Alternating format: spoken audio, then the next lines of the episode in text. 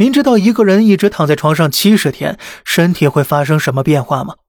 这是躺在床上的第两个月了，你发现自己变胖了，因为吃进去的食物被消化，而人躺在床上没有运动，连动都很少，热量消化很少，被转化成脂肪堆积在身体内，让人变胖。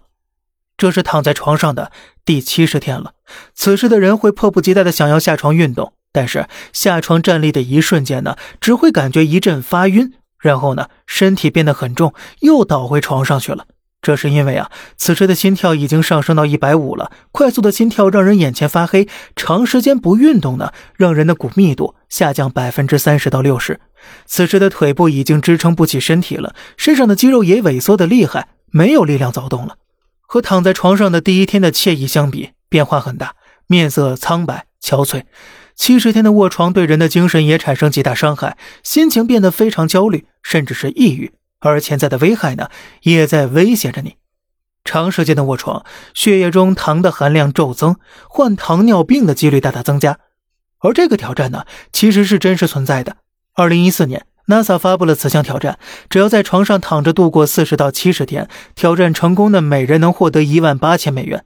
NASA 最后成功招募了五十五名志愿者，在这长达七十天两个多月的时间内，志愿者佩戴特殊仪器，躺在一个微微倾斜的床上面。吃喝拉撒呢都在上面，每天要接受研究员的实时监测。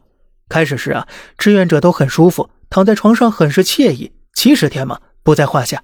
可是随着时间的增加呀，他们变得难受起来，并且有人想放弃了。